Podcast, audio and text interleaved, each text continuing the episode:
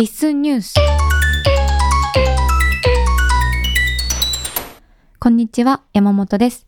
本日のリッスンニュースではプレミアムプランについてのお知らせとアドベントカレンダーの振り返りを行います。まずはリッスンのプレミアムプランができました。このプランにご加入いただくことでリッスンをより本格的に利用することができます。現時点でご利用いただける機能としては下書き、限定公開、非公開のエピソードの合計時間が増加する。限定公開、非公開のポッドキャストを作成できる。バッジが表示される。サポーターページにアイコンが並ぶの4つが挙げられます。今後、さらに機能の拡充を行っていく予定です。また、このプレミアムプランには、ブロンズ、シルバー、ゴールド、プロ、ビジネスの5つのプランがあります。各プランごとに利用できる機能が異なりますので、詳しくはプランページをご覧ください。では、ここからは近藤さんと一緒にプレミアムプランについてとアドベントカレンダーの振り返りを行います。はい、こんにちは。こんにちは。よろしくお願いします。よろしくお願いします。はい。はい。久しぶりに昨日追加ができました。はい。はい、大きな、しかも大きな。そうですね。お疲れ様です。ちょっと大きめの山を登っていました。しかも、あの、リッスン初めてちょっとお金が絡む機能開発ということで、うんうんまあ、お金も絡むので、まあ、ちょっと慎重にする部分もあったりとか、うん、まあ、少しシステム的にも複雑なところがあって、はい、ちょっと時間がかかって、あの、大型の新機能がなくて、寂しい思いをさせていたかもしれませんが、ようやく出すことができました。はい。はい。プレミアムプランですね。ありがとうございます。はい。はい。いや、あのー、ね、正直なところ、まだそんなにフリーのプランとの差がなくてですね、うんうん、あの、まあ、正直出してあの、入ってくださる方いるのかなって、この時点でっていうのは思ってたんですが、うんはい、早速、ね、うん、初日から、はい、あの、加入いただく方がいて、うん、今何人ですかね？今は、18人。18人。はい。はい。お、18人か。はい、すでに入っていただいていて、ちょっとご紹介しましょうか。はい。はい。では。はい。リスン上にあるチームっていうページにサポーターの皆さんのアイコンを並べて表示してるんですけれども、うんうん、その順番で読ませていただきます。はい、まずは、J 近藤さん。はい。はい。すいません。最初。トップバッターです、はい。あの、一応これ、入った順番、あの、プランの順でさらに入った順番に並んでるんで、はい。はい、ちょっとあの、作ったもの特権で前に並ばせていただきました。すみません。これでも、プロが出たら、プロの方がもし今後出たら、はい J 近藤さんより前に行きますよね。はい、あの、先頭取りたい方はぜひ、5000円のコースに入ってください。はい。はい、で、えっと、ミーボデザイナー、岡大徳さん。はい。はい、このね、ミーボさん、ミーボさんのポッドキャストね、うん、岡さんやられてて、うんうんうん、はい。嬉しいですね、なんか。うん。うん、しかもね、2番目ですからね。はい。すごいです、ね。そうなんです、そうなんです。で、次が、みちこさん。おはい。はい。はじめるキャンパスさん。小田陣さん。うん。はやつーさん。森シーさん。桑原祐介さん、うん、カッパさん、うん、藤原宏さん、ポトフさん、うん、スノーさん、マーチンさん、ヒロヒロシさん、小倉俊之さん、河野さん、西野絆さんです。飛ばしませんでした？いや、自分で自分の名前を言うのもなんかあれかなっていう。山本由依さん。はい。出席簿みたいになってますけど。はい。入ってくれたの？はい、あの、ブロンズですけど、はい。ありがとうございます。バッジをね、つけてしまいました。ね。はい。はい。まあ、という感じで、えー、チームっていうページがね、今、はい、あの、振ったからもリンク貼ったんですけど、うんうん、一応あの、はい、チームページっていうのができてまして、はい。クラウドスポンサーのさくらさんの名前とかも貼ってるんですけど、うん、その上にね、今回プレミアムプランに入っていただいた方は、サポーターっていう形でご紹介させていただいていて、はい。います。はい。はい。もう早速ね、皆さん、あの入っていただいて嬉しいんですけど、まあ、うんうん声日記界隈の方が多いですかね。そうですね。なんかこう、よくお見かけする方が、そうですね。多いかなっていう印象で。はい。まあ、割とリッスンから配信っていう意味では、やっぱりそういうところを、まず一番使われてる方が多いのかなっていう感じですけど、うんうんうん、はい。西野さんの声日記聞きました？はい。はい。僕は。押せるときに押すのです。あよかったんですよ、あの締め。うん。はい。もうちょっと僕それ聞いて、うわーってなりました。はい。すごい嬉しかったですね、なんか。うん、名言ですね。推しって言うんですね。あの、そもそも、こうサービスにも推しっていうのはあるんですかね。ああ、確かにそうですね。ね、まあ人とか、うん。こうアイドルとかはうん。わかるんですけど、はい。サービスで推して、押してくださってるんだってっていのが。いううね。はい。というのが、こう、ちょっと嬉しかったんですけど、染み渡りますね。はい。まあ、本当うん皆さんありがとうございます。まあ、できるだけねあの、入ってよかったなって思ってくださるように、うんあの、今後も機能追加していきたいと思いますけど、はい。まあ、ちょっとまず、何ができたのかもう、もう一回改めて、はい。えーご紹介しますと、はい。基本的に今までリッスンは、まあ、全機能無料で、もう全能力開放して、あの、無料でも全部のエピソードを、えー文字起こしします。無制限でっていうことでやってきましたけども、はい。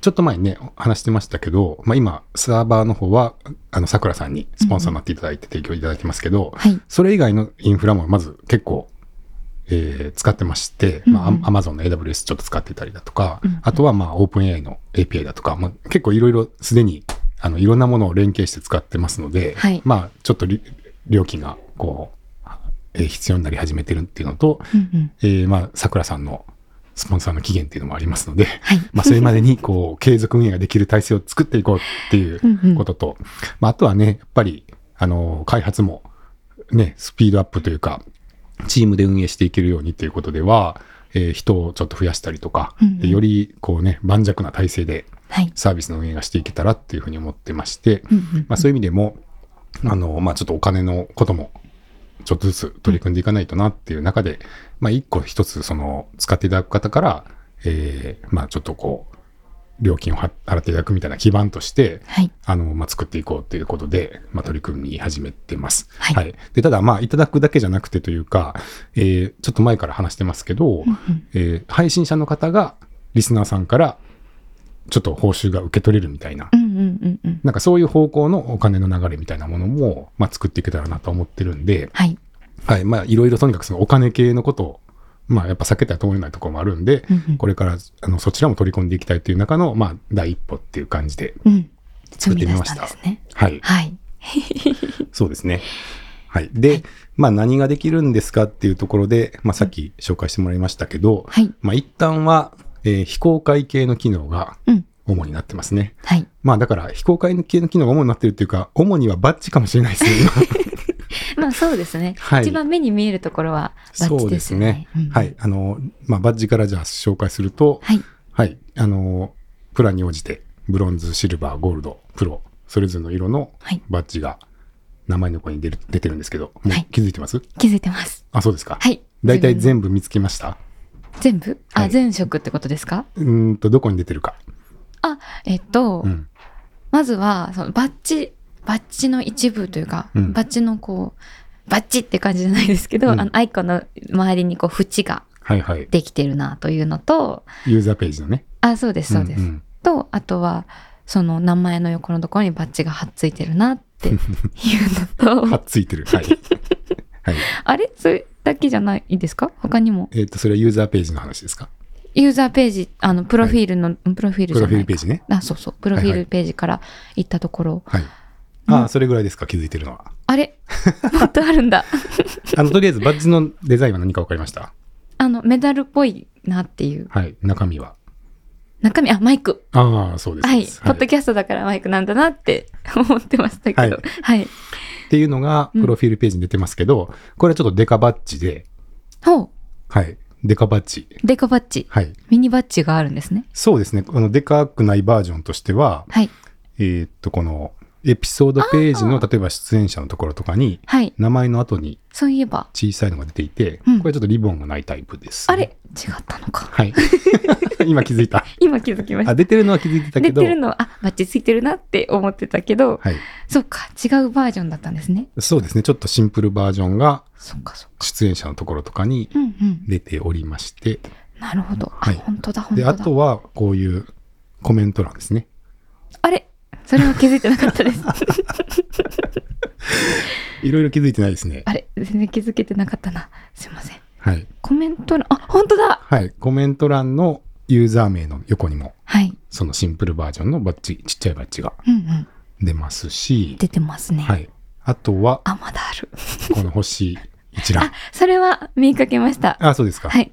えーエピソードとかについてるうんうんスター、スターの一覧を見るページがありますけど、はい。でそこにもこうやっていろんな色のね。うん。今、リスンニュースのエピソードのスターラ見てますけど。あ、結構バッジがついてる方が多いな。はい。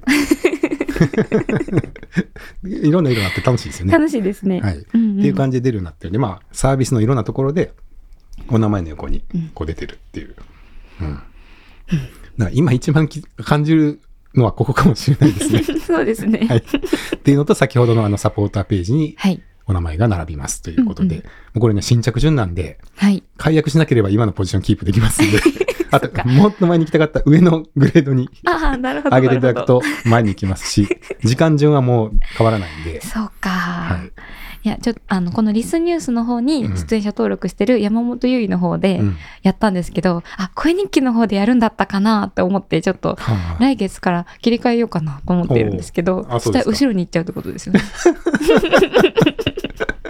まあそうかもしれないですね。というか、リッスンニュースの山本由依さんは、はい。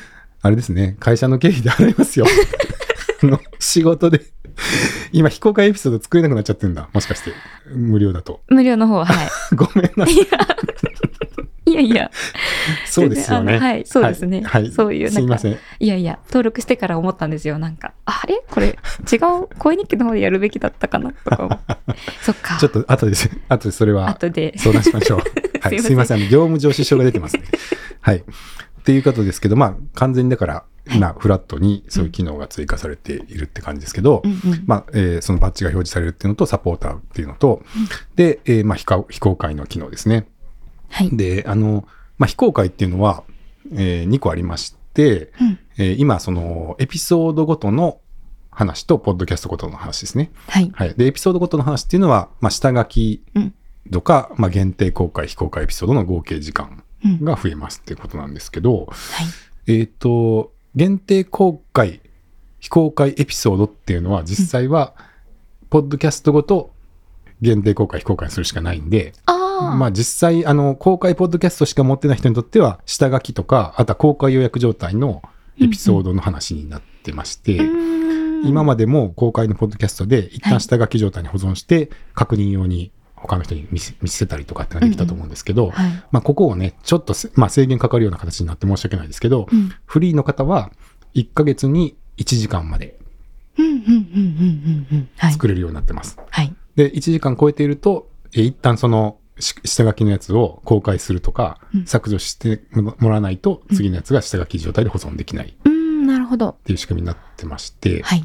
まあ、あのね、ちょっとすいません、それは制限かかるような形になっちゃってて申し訳ないんですけど、うん、うん。まあ、ここが無制限だと、結局、延々とこう下書き状態を貯めていって、非公開ポッドキャストみたいなのが作れちゃって、実際実際その、非公開ポッドキャストみたいな機能の意味がなくなってしまうんで、うんうんうんちょっと申し訳ないですけど、ここは、あの、そういう制限をかけさせてもらいました。はい。はい。で、えーそれがプレミアムに入ると、はい。1ヶ月に作れる合計時間が増えていくっていうのと、うん、うん、っうん。うんていうのがまず一つですね。はい。はい。そのフリーだと1時間までになってるってことだったんですけど、もしじゃあ一つのエピソードが1時間10分とかだったら、はいそれは下書きにはもうできないってことですか？できます。あ、あできるんですね？はいあれ？あれ？あのその辺はちょっと優しい設計になってまして、あああの今が1時間超えてなければアップはできるようにしてます。うんで、今が1時間超えてたら、うん次のものがアップできないって。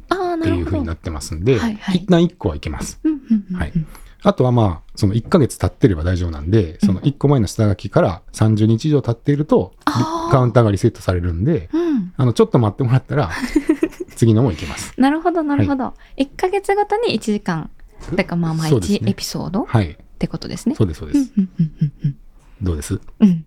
ちょっと厳しすぎる？いや、でも思ってたんですよ。これ、リスニュースもたまに1時間超えるときあるじゃないですか。うんこれフリーの場合って、この音源は下書きとかにはできないのかなと思ってうん気になってたのですで。基本的には作成時のチェックのみなので、うん例えば今までに5時間分貯めてますっていう方のやつが今消えたりはしてないです。ああ、今までのやつはまだ脳幹んですか、脳幹というか、次に投稿しようとした時には、一か過去1ヶ月に作ったものがうんうん溜まってたらはいカウントされますけど、はいはいはいはい。その、振り返って消したりはないです。ああ、はなるほど。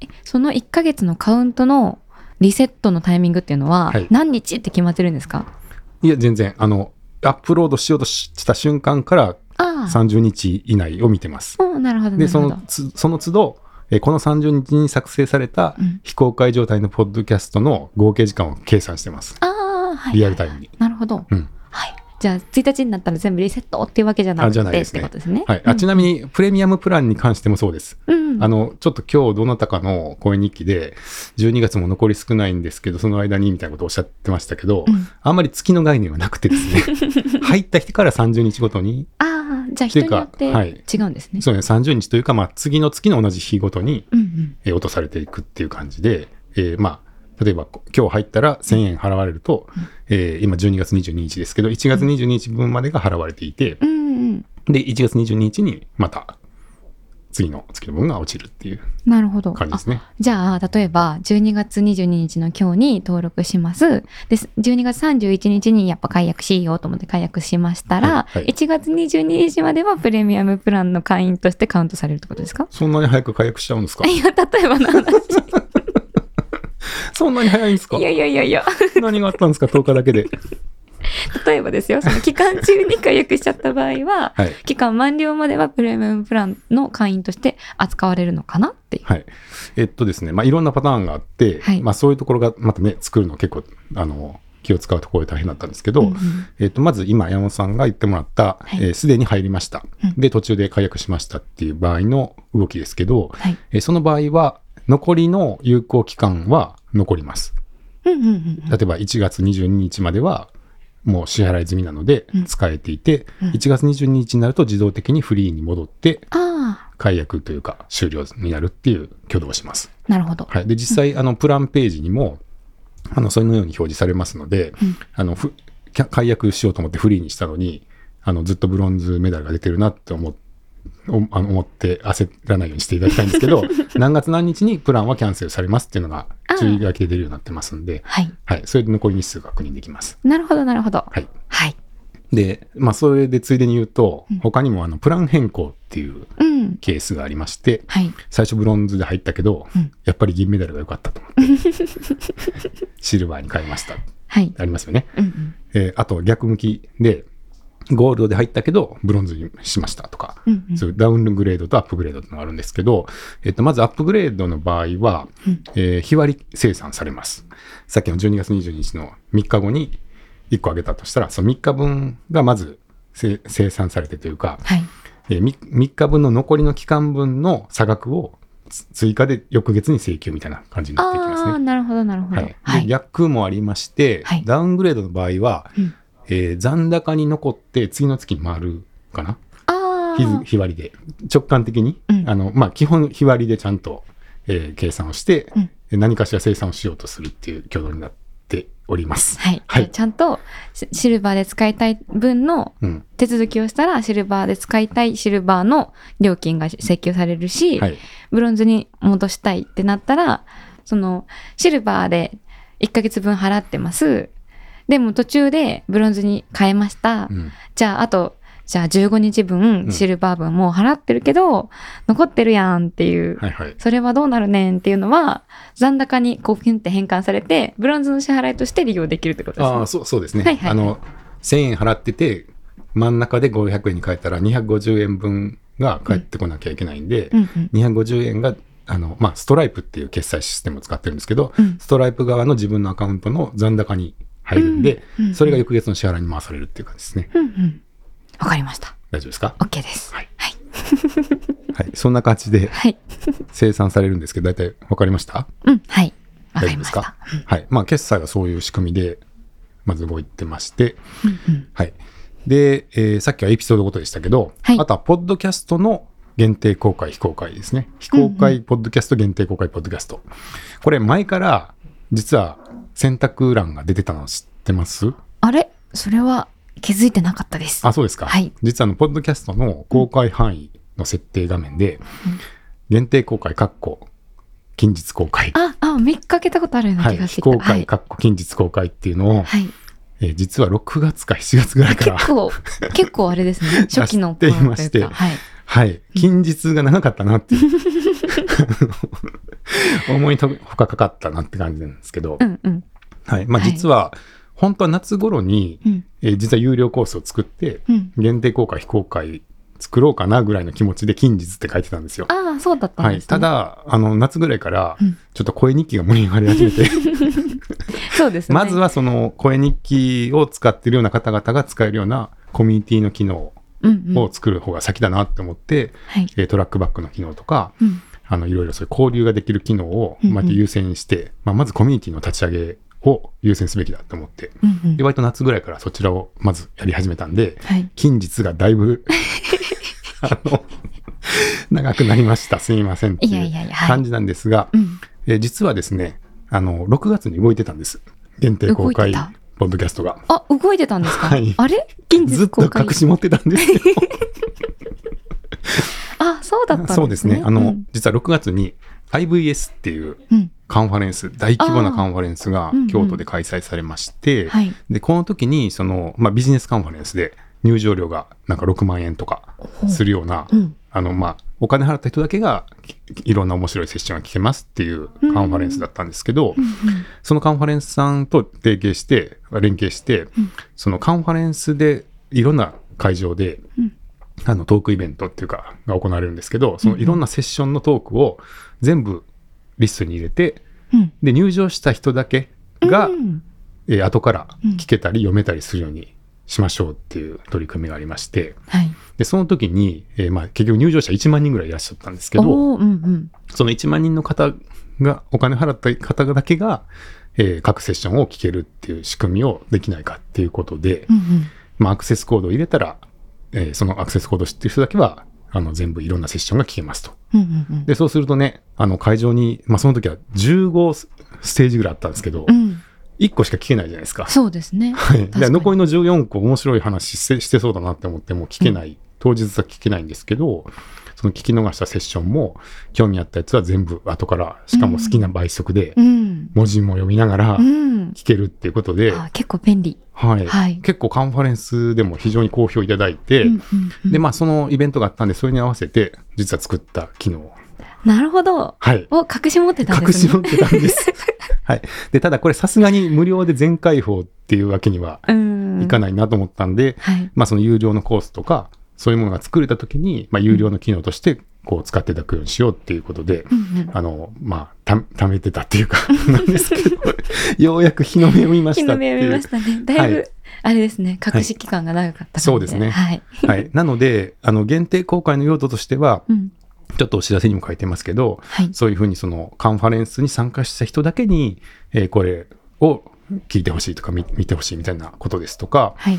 まあ、あとは、あの、会社ですね。うん。あの、この機能をちょっと先行でお試しで使っていただいている会社さんっていうのがありまして、うんうんうん会社の社内法みたいなやつですね。うんうんあの、社員さんだけが聞ける、えー社内ポッドキャストみたいなもので、まあ、会社の方針ですとか、うんあと会社の仕事に役立つような情報を、えー共有するっていうのに使っていただいてる、ちょっと先行で使っていただいてる会社さんっていうのがトライアルであるんですけども、うんうんまあ、そういうふうに同じ会社の人たちが、えーアクセスコードさえ知ってれば聞けるとか、うんまあ、そういうふうに使っていただくというのが、まあ、便利なんじゃないかなと、うんはい、確かに。思ってます。実はそんな使い方されてるんですよ。ああ、そうだったんですね。しかも結構好評いただいてます。うんやっぱりその好きなスピードで聞けて、うんで、しかも文字でも読めるっていうことで、まあ業務中にね、ちょっと忙しかったら文字だけで読む人とか、うんうんまあ2倍で聞いて、聞く人とか、うんいろんなスタイルで聞けるので、はい。はい、結構好評いただいてまして、確かに便利だな。はい。はい。っていうのがまあ今のところ限定公開の、うん。まあ主な想定用途ですね。はい。はい。そして非公開ポッドキャストですけど、うん。こちらはね、例えばね、うん。インタビューの文字起こしとか、うん。あとは会社の会議の議事録とか、うんうんうんうん。そういうのに便利かなと思ってます。確かにサマリーも作ってくれますしね。そうなんですよ。うんうんうんで、実際実は温度社では、はい。えー外部のお客様とかとミーティングするときに、えー音音を取って、うんうん。あの、社内だけの非公開ポッドキャストに、はい。あのその議事録というか、音声をアップして、で、議事録作ったりしてます。あ、へえ、早速使ってるんですね。そうですね。れもうせっかくなんで、あの、先行でちょっとそういう非公開モードのものを作ってうん、ずっとテストしてるんですけど、はい。これもまあ、想像できると思いますけど、めっちゃ便利で、うん。ミーティング出ない場合もあるじゃないですか。はいはい。だけどちょっとどんな話だったか知りたいっていうことで、うんまあ、社内で議事録取ったりとか、あの、される方多いと思うんですけど、うんうんもう生の音声取っておいたら、議事録はできるし、サンマリンもできるし、うん倍速で、あの、興味があったら倍速で聞けるし、うんお客このお客さんどんな方だったんだろうと思ったら、ちょっと最初のね、10分ぐらいだけ聞いて、あ、こういう方か、とかわかるんで、ううはい。めっちゃ役に立てて、うんうんはい、実際あのね、例えば、勇気の、えー桑原くんが外部の方と新しいレースの相談があるんで、ちょっと話しましたっていうのとかを上げてくれるんで、はい。あ、こういうレースがあるんだ、みたいな。なるほど、なるほど。後でちょっと聞いたりとかうんうんうんうん使ってまして。はい。で、まあ実際今、他にも、うんあの、有料のね、そういう文字起こしツールっていうのがありまして、まあやっぱ同じように、えーその会議の議事録だったりとか、はいあとはインタビュー音声ですね。うんうんうんとかいうのをどんどん文字起こしできますよみたいな有料の文字起こしツールっていうのは結構あるんですけれども、はい。まあもちろん、あの、それに特化された機能があったりとかいろいろ便利だったりもすると思うし、うんあの会議、オンライン会議のやつは、あの、ズームとかに呼べるやつもあるんですよ。ああ、へえ。はい。そのボットみたいなのを呼ぶと、うん。勝手にその子が録音してくれて、うんで、議議事録を作ってもらうみたいなうん。ことができたりするんで、はい。まあ、より会議に特化した機能があったりする部分では便利だと思うんですけど、うんうん。まあ、リッスンはリッスンでね、あのーすごい膨大な時間のポッドキャストをうん。文字起こしするっていうことでずっとチューニングをしてきてますし、うんうんうんあと結構その、出演者、あのね、話者分離をししたりとか、はい。この人が喋ってる他のエピソードをつなげたりとか、うんうんうんまあそういうポッドキャスト向けに開発してきた機能が、まあ、割と社内で、うん。この人が喋ってる会議を他にも見ようとか、うんうんなんかそういうふうにも使えたりして、応用がね、はい効きますね。で、常にやっぱそのポッドキャスターさんの要望に応えながら、まあ、どんどんどんどん機能追加っていうかやってきてますんで、はい。まあ、そういった機能を全部社内とかで使えるっていう意味では、うんうんこうどんどん進化するツールを割と業務にも活かしていただけるかなと思ってまして。まあ、ちょっとビジネス色が出ますけど、はい。まあ、そういうことにも使えるかなと思いますね。うんうんはい。はい、で料金的には、うんそう有料のあの文字起こしツールよりはちょっとお安くなってると思います。うんうんうんうんうんうん。はいあの、ビジネスのところはうん、プランの一覧を見ていて、あの、いくらっていうのは出てないじゃないですか。はいはいそこは、お相談って感じなんですか 最後のやつですね。6つ目の黒いやつ。カスタム、カスタムってなってる。そうですね。はい。あの、プロのところにもまあお仕事でのご利用ってか書いてまして、うんその例えば、ライターさんとかでうんよくインタビューするんで、うんその一旦インタビュー音声を文字起こしするとか、そういう、まあ、業務で使うときに、まあ、うん大量のインタビュー音声をうん。こう全部入れたいっていう時に使っていただけるかなと思ってお仕事って書いてますけど、はい。まあ、さらに例えば法人でもう会社丸ごとうんうん。全体で使いたいですとかなってくると、はいさらにその時間じゃ足りなくなったりとかすると思いますし、うんうんまあ、あとは毎月請求書発行してほしいですとか、うんそういう会社ならではの事情とかもあると思うんで、まあ、そこはちょっとまだあのどういうニーズがこれから出てくるかってわからないところもあるんで、うん。まあ、一旦を相談っていう形で、なるほど。はい、お問い合わせボタンを押すとメールが飛ぶようになってますんで、うん。はい。あ、本当ですね。はいうんうん。まあ、お問い合わせくださいっていうはい形ですね。うんうんうんどうですか？想定してた用途と似てました？最初にディスコードでうん。プレミアムプランできましたっていうお知らせを近藤さんがしてくださった時に、はいその社内社内での活用とかあのまあ、ミーティングとか の、えっと文字起こしに使えるって書いてあったからあなるほどと思ってたのでうん。それをこうより深く知れて、あなるほどなってさらに理解が深まってる感じです。あ、はい。はい。ただね、あの今、リッスンを使われてるユーザーさんっていうのは、うん。かなり個人の方が多いし、うん。割とこう趣味的に、ポッドキャストをされてる、うん。あるいは声日記をされてる方が多いと思うんで、うん。まあそういう意味では、じゃあすぐ業務でっていうよりは、どちらかというとその個人の趣味の範囲で、うんこの非公開の機能をどう使おうかって考えていただいている方がうん。多いと思いますし、はい。まあ実際、えー、メチコさんやはじめさんはい。の声日記聞かせてもらいましたけど、ちょっとあの、思ってたのと違うな、みたいな、お声もいただいてまして、うんうん。まあ、お二人ともおっしゃってたのは、うん。えー限定公開にすると、ポッドキャストの存在が消えるんですよ。あはい。自分のプロフィール欄とかからも消えちゃうんで、うんうんそもそもその、例えばフォロワー、フォローしてくれた人だけに教えたいとかっていうふうに使えないんですか、みたいな、ちょっとお問い合わせとか声をいただいてまして、はい。あの、はい、すいませんっていう。ちょっとだからそうですね、あの、うん。限本当に限定したあのフォロワーさんとか、うん。あの自分の近い人だけに配信するポッドキャストいわゆるポッドキャストをやりたいっっていうことにはちょっと今使いにくい設計になってるんで、そこはまたね、ちょっとそういう用のモードというか、はい、を考えれたらいいかなって思ってます。その非公開のポッドキャストがありますよっていうのを表示するしないっていうのが選べたらいいよねってことですよね。どっちがいいかな？もう一個モードを作るのもいいかなっていう、その、うん、そうですね。ちょっと設計はまだそこまで考えきれてないですけど、はい、その、リスナーを増やしたいのか、うん、本当に絞りたいのか、うん、例えばその会社の中の部部署でやってるとかって、うん、多分存在しれない方がいいと思うんですよね。だからまあ、用途によるかなっていう気もするんで、うんうん、まあそれちゃんと両方答えれるような設計をちょっと考えたいと。今後です、ね、はい。はい、思いますし、あの、はい、ちゃんとそのプレミアムの方が、あの、使えるのを、うん、まあ、ちょっとこう差があるような形にはしていくと思うんで、うんうんうん、はい。はい。ってなってます。なるほど。うん、あ、一個質問なんですけど、はい あの、今の話と全く関わりないわけじゃないけど、ちょっと関係ないんですけど、うん、あの、プレミアムプランの機能を今見ている感じ、ポッドキャスターさん向けじゃないですか。はいはい、今後、リスナーさん向けにプレミアムなプランができることっていうのはあるんですか？機能とか。いいこと言いますね。考えたいですね。うん、はい。うんうん、まあ、ちょっと思ってるのは、はい、あの、ポッドキャスターさんに何かをくれるとか、ああ、うんうん。そういうのもいいなと思いますし。うんうんうん。はい。例えば100回目の配信ですってなって、おめでとうのスタンプみたいなそうそうそう。ああ、なるほど、なるほど。うんうんとか、はい。あったらいいなと思いますけど、うん、なんかあります？山本さん欲しいもの。へえ、なんか、うん、なんかその、ポッドキャスターさんごとに、その、限定公開のエピソードを聞けるとか、限定公開のポッドキャストを聞けるっていうのもいいと思うんですけど、うん、例えばこのプランに入ってたら、こう、何人かの限定公開が聞けるとか、うん、なんかその限定公開、誰、誰の限定公開っていうんじゃなくて、限定公開ブロンズプランみたいなので、なんか言いたいことわかります？これ なんかこう、このプランにプレミアムの人だけが聞けるエピソードが作れるってこと？うんうんうんうん。そうです、そうです。その誰かのプレミアムを聞くっていうだけじゃなくて、うん、なんかこう、うん、プレミアムリスナーさんが聞けるエピソード一覧みたいな。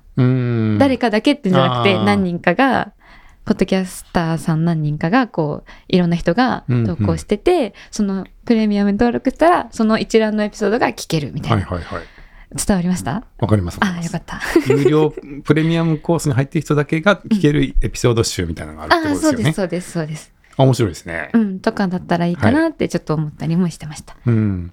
あの、まあ、配信者さんにもね、還元できるといいなと思うんで、あの、そういう仕組みもこれから考えていきたいんですけど、うん、あの、配信者さんに還元する仕組みとして、うん、まあ、個別のエピソードを売るっていう方法と、うんうんうん、あとは有料会員を作れるっていうのとあると思うんですよ。はい、で、有料会員っていうのは、うん、まあ、例えば月いくら払ってくれたら、アンノンラジオの有料会員になれますよ。うん、で、今回のエピソードは、アンノンラジオの有料会員専用コンテンツですっていう、うんうん、まあ、サブサブスクモデルみたいなのができるっていうのも、はい、まあ、あり得ると思うんですけど、はい、まあ、結構有名な方だったら、それでも結構会員さん集まるかもしれないんですけど、うんうん、まあ、正直、例えばアンノンラジオで その月月500円ですってやって、うん、どれだけの方がって思うと、はい、単独でやるの結構きついんじゃないかなとは思うんですよね。うんうんうん、はい。だし、まあ、基本内容的にはぜ いろんな人に聞いてもらいたいんで、別にそんなに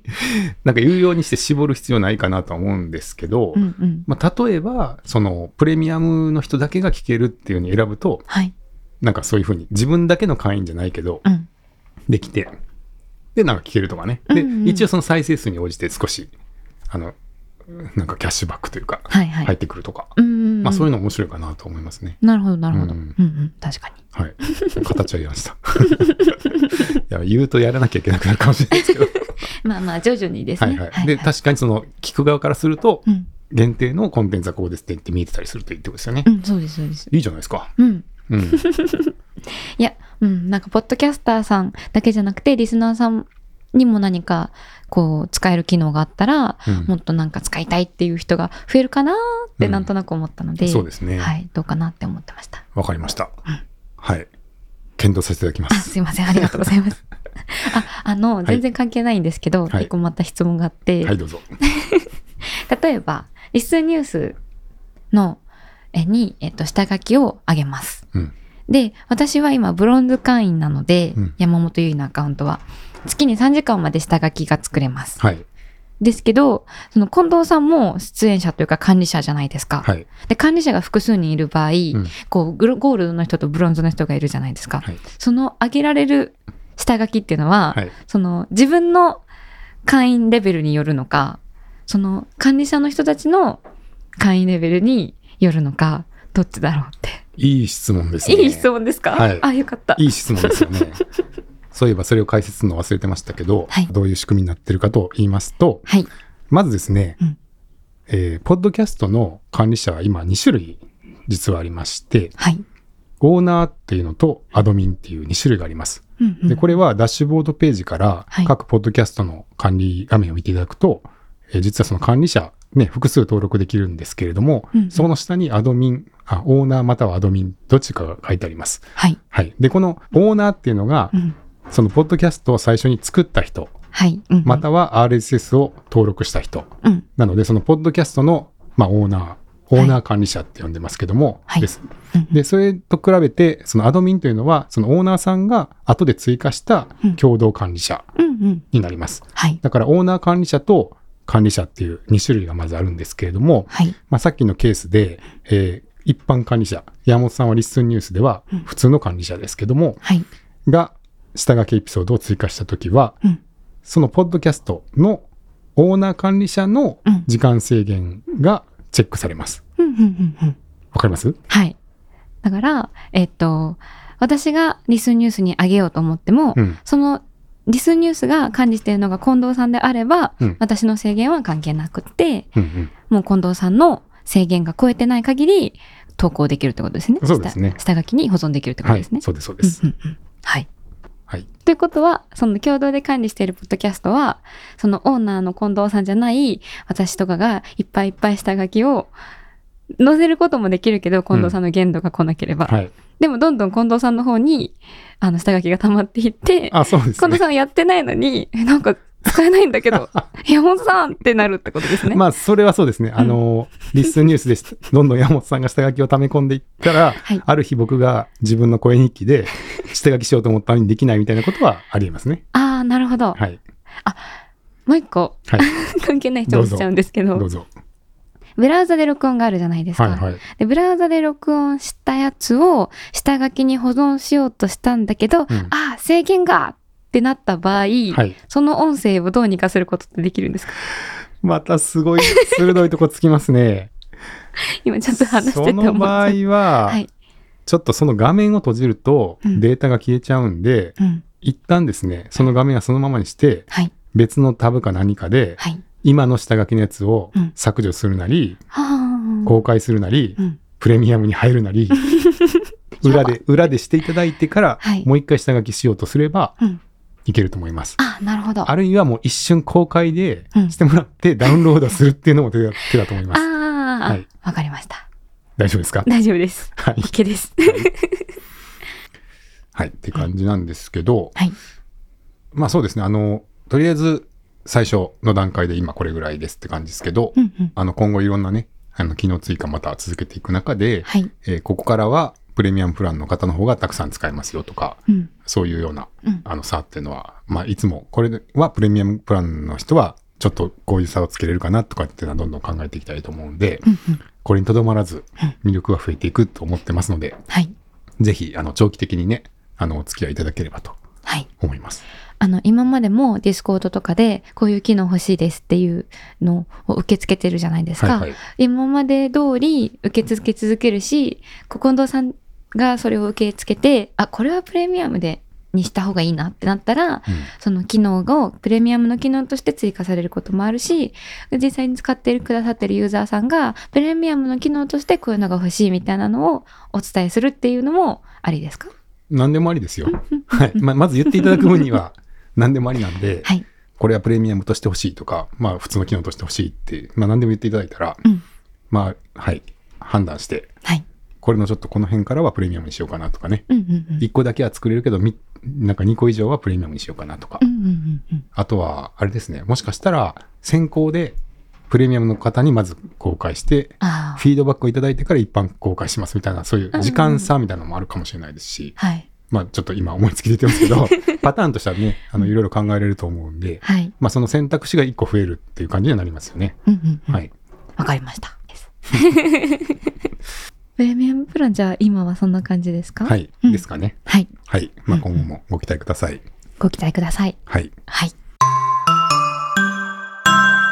じゃあ、アドベントカレンダーの振り返りいはい。きますか？行きましょうか。はい。はい。まずですね、はい。ちょっとあの、お詫びと言いますか、はい。がありまして、訂正ですね。はい。以前にアドベントカレンダーの紹介を始めた時に、はい。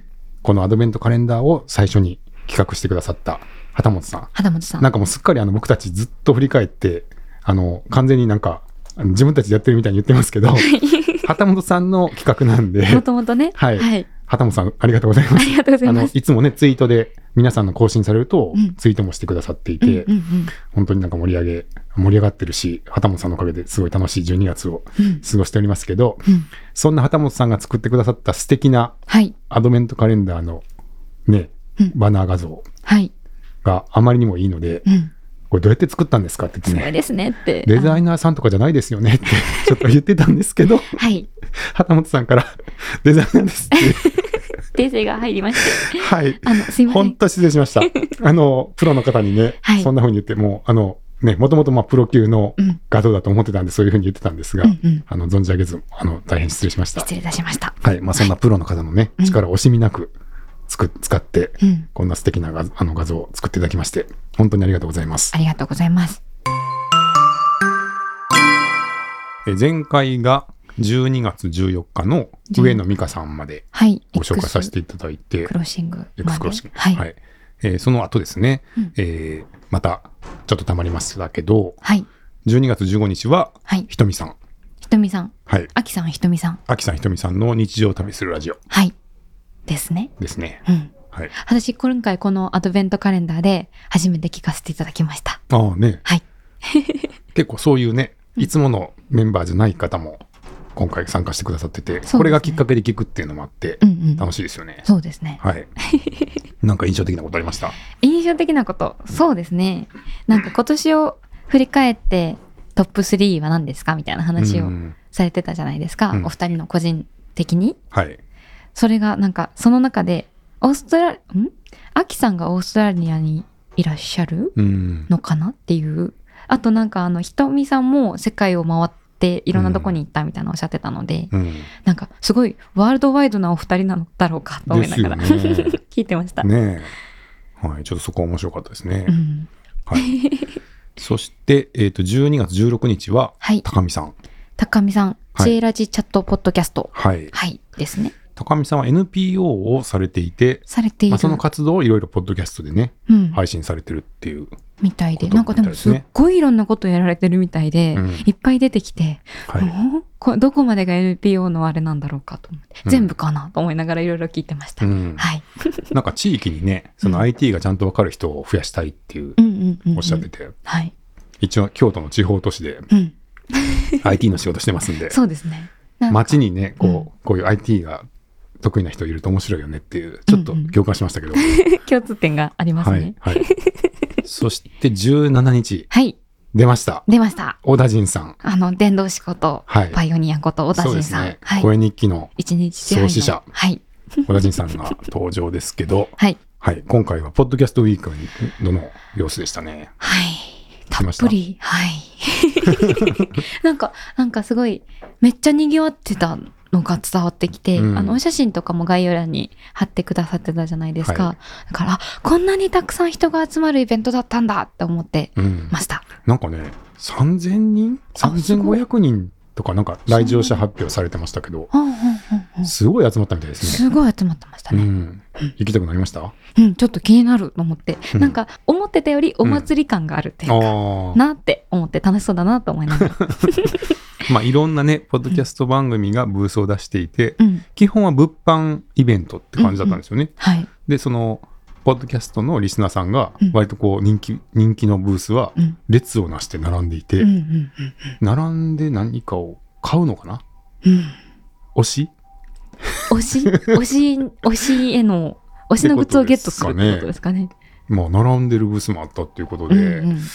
そんな現象が世の中には起きてるんだっていう、そのポッドキャストのはい。フ。ァンがうん。行列をなして、うん。ポッドキャスターさんに会いに来て、うん。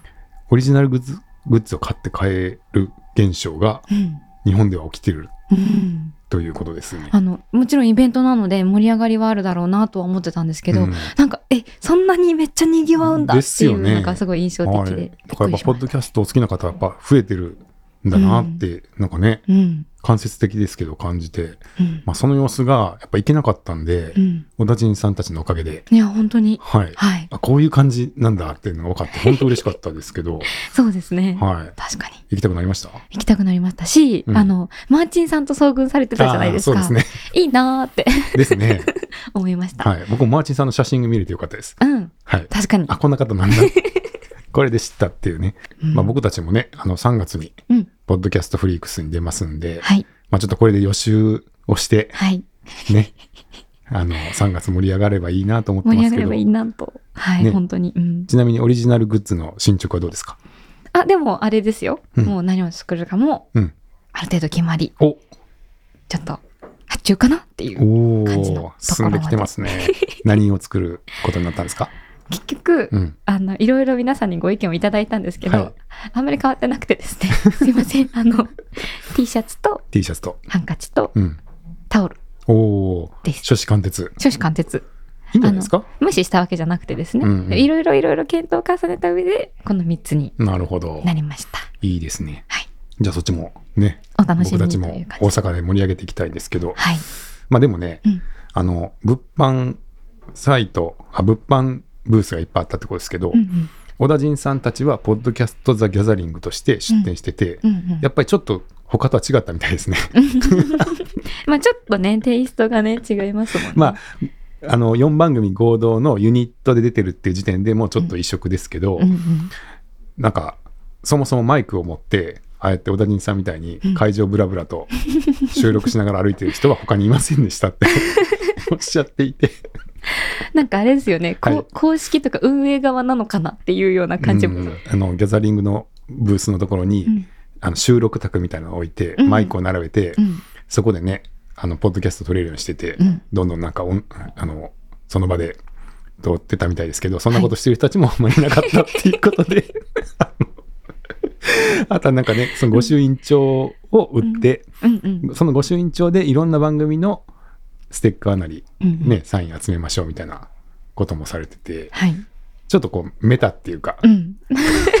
確かにちょっと運営、運営かなって思うようなうん。ね、関わり方をされてて、うん。うんなんかその辺がギャザリングの底力からを見たというか、もう自分たちでもね、ああやってイベントできるぐらいの方々なんで、そうですね。やっぱりちょっとこう視点が、うん。また一番組がでちょっと出展してますっていうのを超えた、こうひ、ね、面白いことやられてるなっていうのを 思ったんで、やっぱりギャザリングチーム面白いなってそうです思いましたけど。ねうんうん一味違いますね他とはやっぱりですよね。はい。はい、まあ、今度は行きたいな。うんリッスンとしてもね、うん出たいですけど。どうでしょうね。まあポッドキャストフリックスうん。に向けてまずはね、準備をしましょうそうですね。はいで、次が18日ですけど、はいえー、ひろみ杉江さん、はい杉江さんの、モックアップラジオはい、モックアップラジオ。ですねあの、黄色い可愛い、黄色いかわいいはい、画像の モックアップラジオ。はい。なんか、あの、開発をしている人とか、開発チームと距離が近いく感じられるのが楽しいみたいに言ってくださってましたね。ですね。うんちょっえっと、リッスンがホスティングするちょっと前にうん。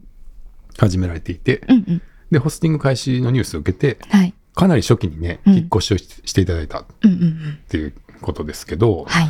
まあ割とそうですね、開発の顔が見えるのは嬉しいっておっしゃっていただいたのと、うんうん。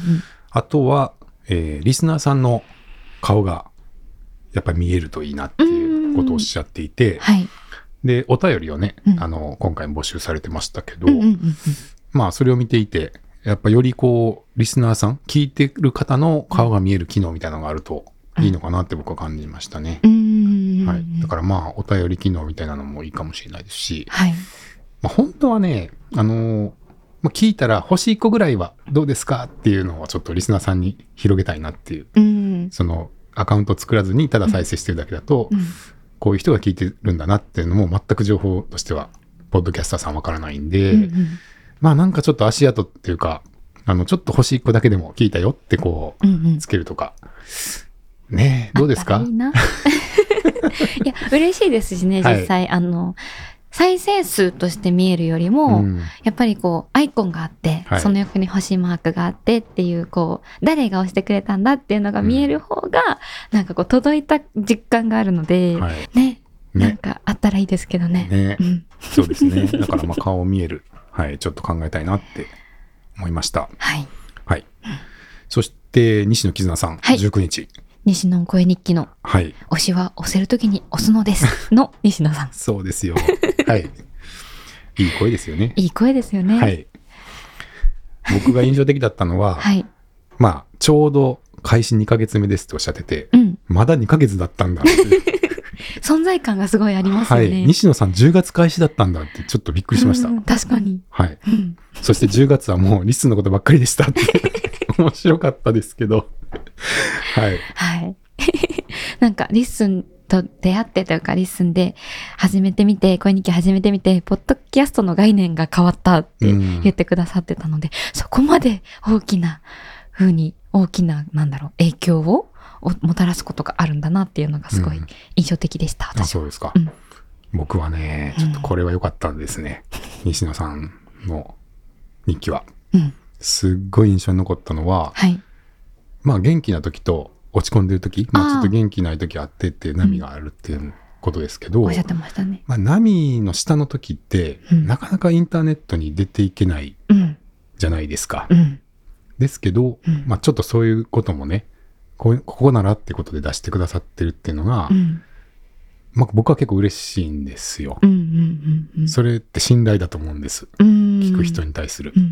なんでそれは嬉しいし、うん、あとすごい印象的だったのは、うん、その落ち込んでいる時に部屋の中で大音量で声日記をかけてました。っておっしゃってたでしょ、はい。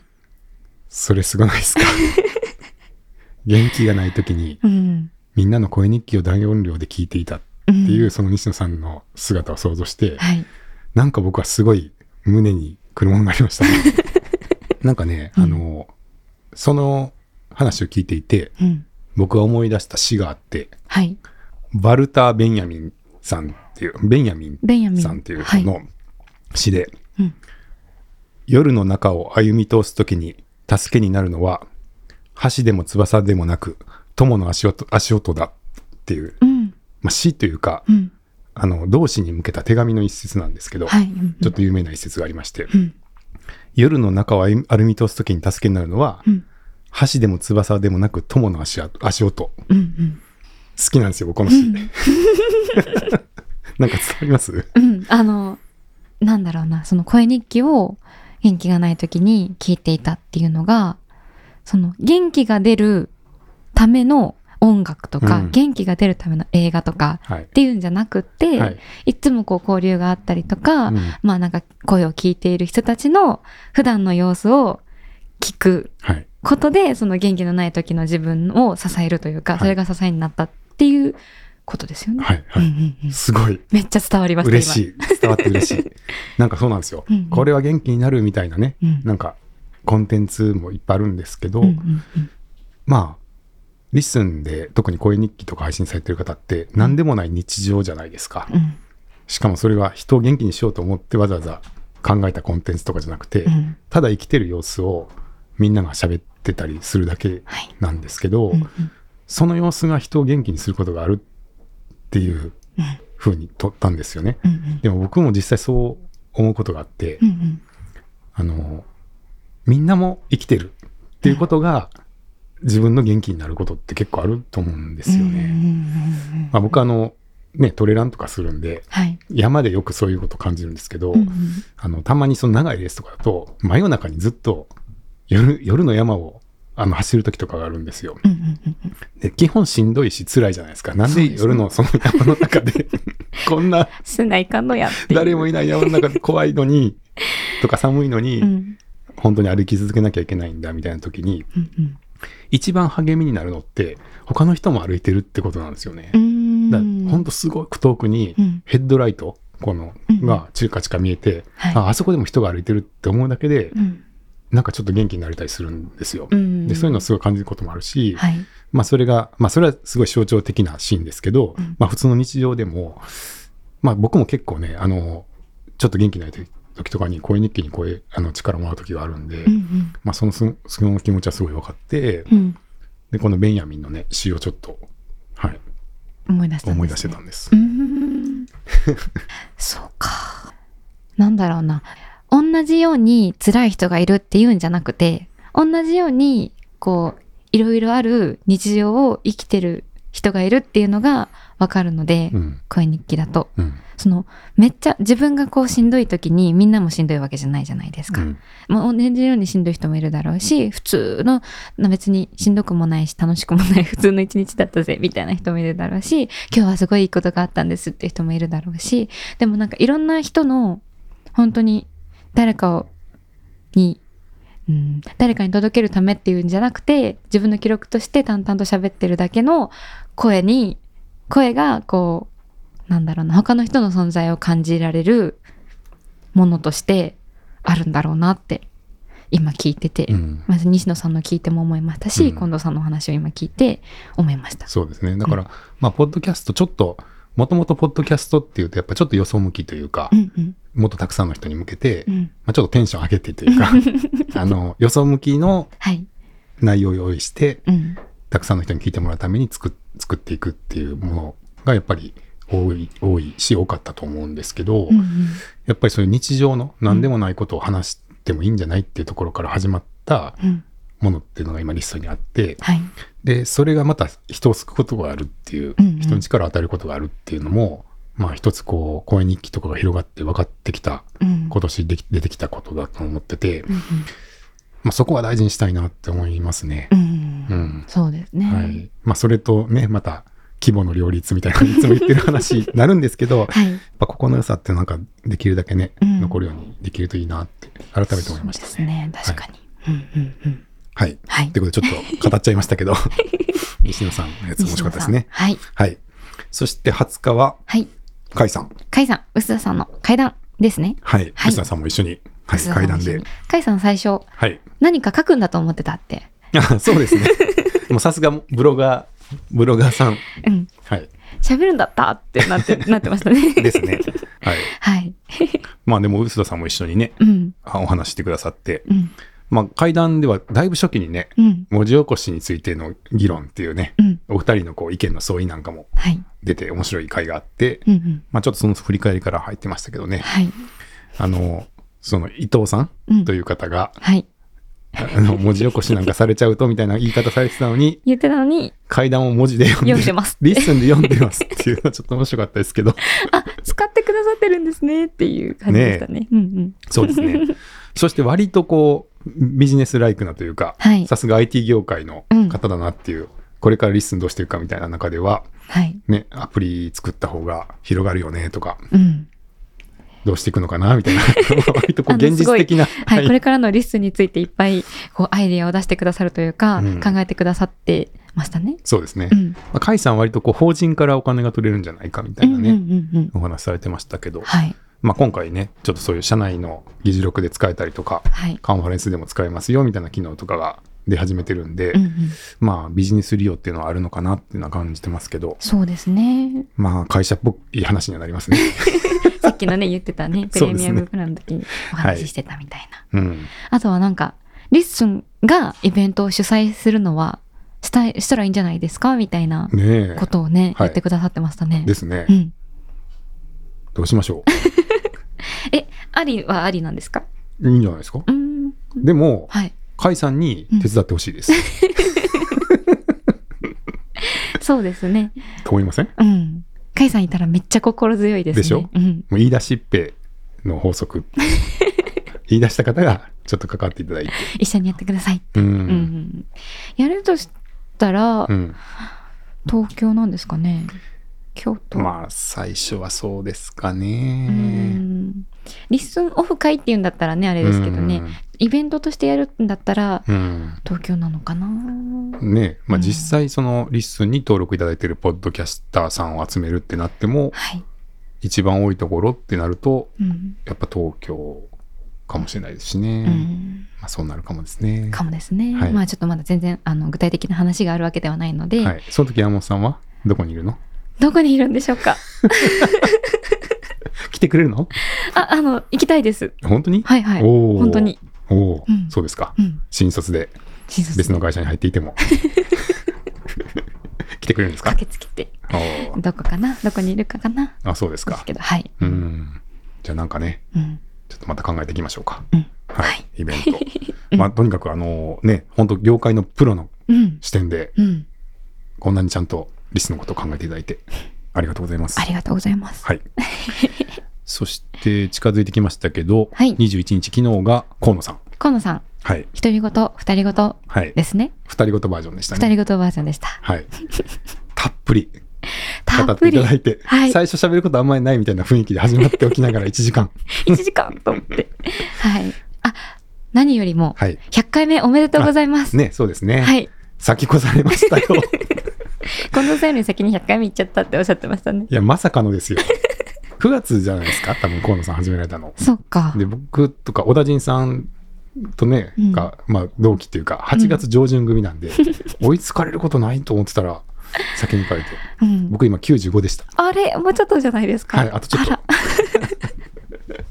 先を越されましたね。はい、頑張ります。はい。はい。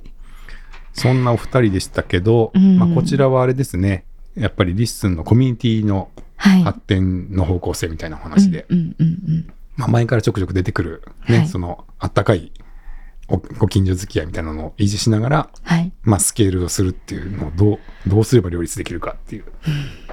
そんなの全然イメージつかないって河野さん言いながらいろんなアイデア出してくれるっていう。うん。いやー、難しいですけどね。うんまあ、具体的にちょっと出ていたアイデアは、はい。えー期限付きのグループみたいなお話でしたね。うんうんうんはい。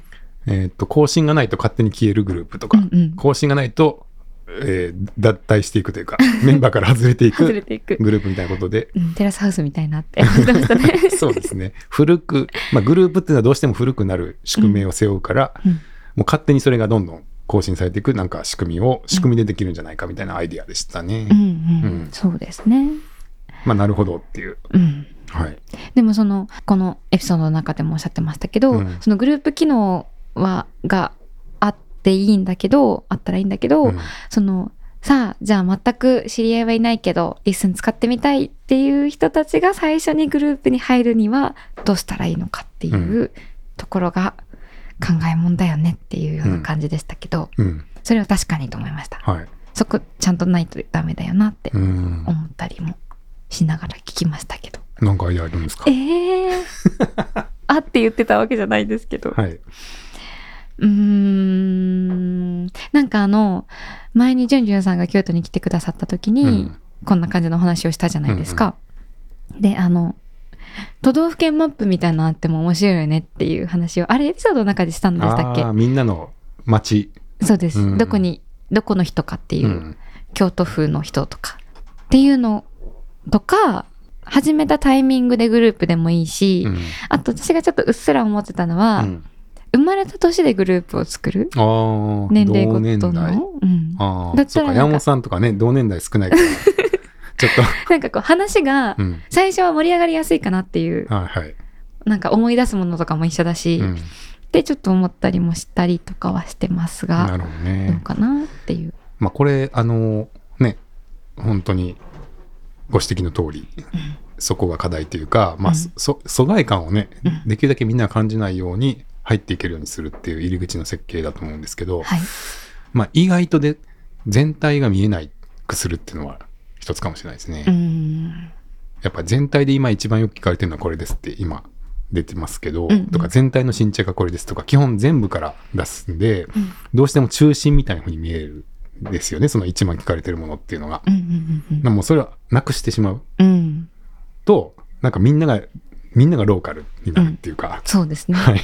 なんかやっぱ一番聞かれて、全体で一番聞かれてるっていうのが前にこう表示されちゃうと、うん、やっぱそこから聞いちゃうから、どんどんなんか集中、集中で、そうなんですよね。末端、末端っていうか端っこの方と中心ってなっちゃうから、こう均一にしていくためには確かにそれは表示しないっていうのは手ですよね。ねただあんまりやりすぎると全然盛り上がってないサービスに見えるんで。そうか。あのそこのあなんかすごい盛り上がって楽しそうって思わせるけど、うん、えー、疎外感を感じないし、うん、これなら自分も入っていけるって思うみたいなそのバランス作りっていうのが。まあこれしかも規模によって変わると思うんですよ、うん、今までは全体が見える規模だったんで、これでよかったでも次のフェーズとしては、ちょっと全体は追えないけど、ちゃんとみんなが自分の居場所は盛り上がってるって感じるみたいなものにこう移行していく必要があるのかなと思うんで、まあ、そこがまた次の設計かと思いますけど、そうですね。まあ、2024はね、うん、やっぱ広がりの年かなと、うん、広がりの年にしたいですね。うん、今までは一個のやっぱコミュニティ始まりの年。そう、うまく言った。日数2023始まりの年、はい、始まりの年だったかと思うんですけど、それで言うと2024は広がりの年。広がるっていうのはやっぱりなんか一つ二つじゃなくてもっとこうコミュニティとしていくつも島ができていくみたいなことができると多分広がっていくと思うんで、確かにな。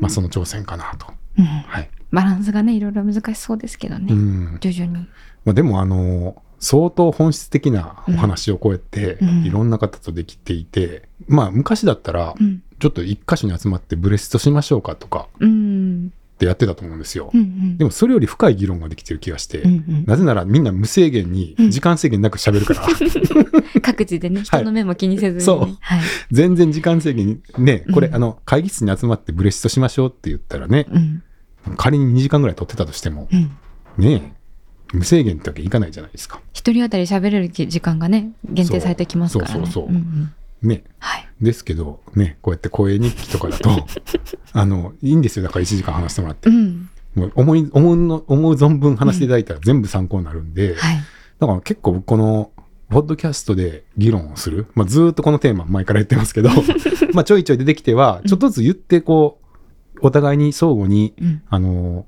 まあ、参考にしながら進んでると思うんですよね。うんうんうん、深まってると思うし、うんうん、まあ、なんとなくこの辺りかもっていうのがこう徐々に浮かび上がってきてるような感じがしてて、うんうん、この議論の仕方っていうのは、まあ、議論の仕方としても僕すごい新鮮さを感じてまして、うんうん、まあ、すごいあの強い味方がいっぱいいるっていう感じもあるんで、めっちゃ嬉しいです、うん、はい。皆さんすごいいっぱいいろんなアイディアとか考えとか、うん、まあなんだろう、アイディアじゃなくても、今はこう思ってるみたいなのとかも、うんなかなかこう声日記とかそういうあれがなかったら聞く機会がないですからね。そうですね。うん、そうそう。うんだから本当あのチームチームページって作りましたけど、はい、チームだと思ってます。本当チームですね。はい、あのお金払ってる払ってないとか関係なくチームだと思ってますんで。リスンチーム。はい。はい。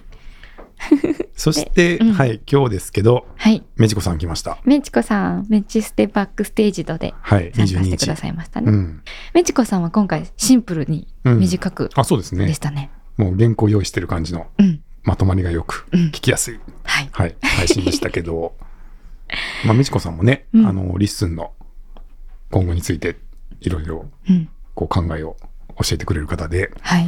まあ、今回あのプレミアムに早速入っていただいて、はい。まあ、その要望もありましたね。はい。はい。あの、お布施の気持ちでプレミアムにっておっしゃってくださってまして、はい。ありがとうございますって。そうですね、さっきのの、西野さんの推しとか、うん、お布施とかね、うん、やっぱり、あの、まあ、こちらでもサポーターって言ってるんで、まあ、ちょっとそういうとこありましたけど、はい。やっぱそういう気持ちで入っていただいてるんだっていうね、うんうん、まあ、嬉しいですけどね。うん。うん支えてくださってるな皆さんって感じで、はい、ですね。そうですね。うん、でまあ限定公開がもうちょっとこうあの使いやすくなるといいなっていうことで、まあ、さっきもちょっと触れましたけど、うんうん、まあ、そうですね、うん、あの存在は見えるけど聞くには何かするみたいな、うんうん、あのフォロワーになるとか。なんかそういう感じですよね、多分ね。多分こう、表示はされてるけど、こう影マークがついてたりして、こう会員になれば聞けますよみたいになってるとか。ね。うん、まあそういう感じなのかな。うん、はい。かな？っていうイメージで聞いてましたが。はい。うん、はじめさんがね、おっしゃってたのも結構それに近いかなと思ったんで、うんうん、まあそういうのがちょっとできると、まあ反、反公開ポッドキャストというか、うんうんうん、はい。なんかちょっと一応こうアクションしてくださったら、聞けますよみたいなのができるのかなって思ったんで、はい、ちょっとそれはね、ぜひ考えたいなと思います。はい。今後ですね。はい。はい。まあ、美智子さんもね、いつも、はい、機能要望とか、いろいろ積極的にしてくださって、うん、チーム、だいぶチームのコアメンバー。そうですね。コア、コアですね、ですよ、本当に。なんなら僕、本当ブレストしに行きましたからね、塩山で。はい。ありがとうございます。いつもありがとうございます。ね、ありがとうございます。はい、うんはい、っていう感じで、はい。えー、アドベントカレンダーですけど。残すところあと3日。ですね。もうクリスマスか。ね。というか、2023が終わる。いや、本当に。いや、早いな。ねえ。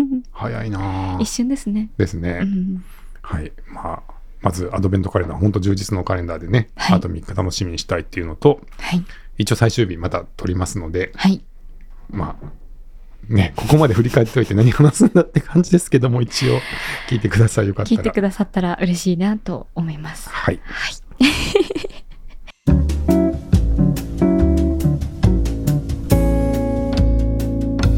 リッスンニュース。最初のはい。ジングルですけども、そうです、そうです。変わりましたね。変わりましたね。はい。えー前回は、はい。カッパさん制作のはい。ジングル使わせていただいたんですけど、うんうん。人工音声みたいなタイトルコールだったんですけど、Google の、はい、はい、声が。できればね、自分たちの声ではい。やりたいですという話をしていたら、カッパさんがはい。音声なしバージョンをまた作ってくださいまして、はい。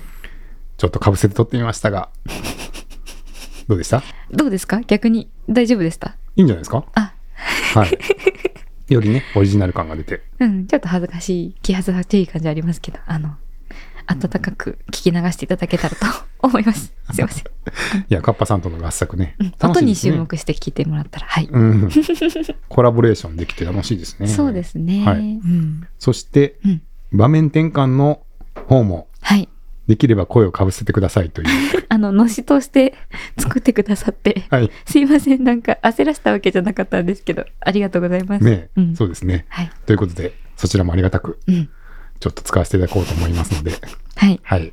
どうもありがとうございます、カッパさん。ありがとうございます。では、本日は、えー、プレミアムプランができましたというお知らせと、あとは、はい、アドベントカレンダーの振り返り第3弾をさせていただきました。はい。はい。どうもまた長時間ありがとうございました。ありがとうございました。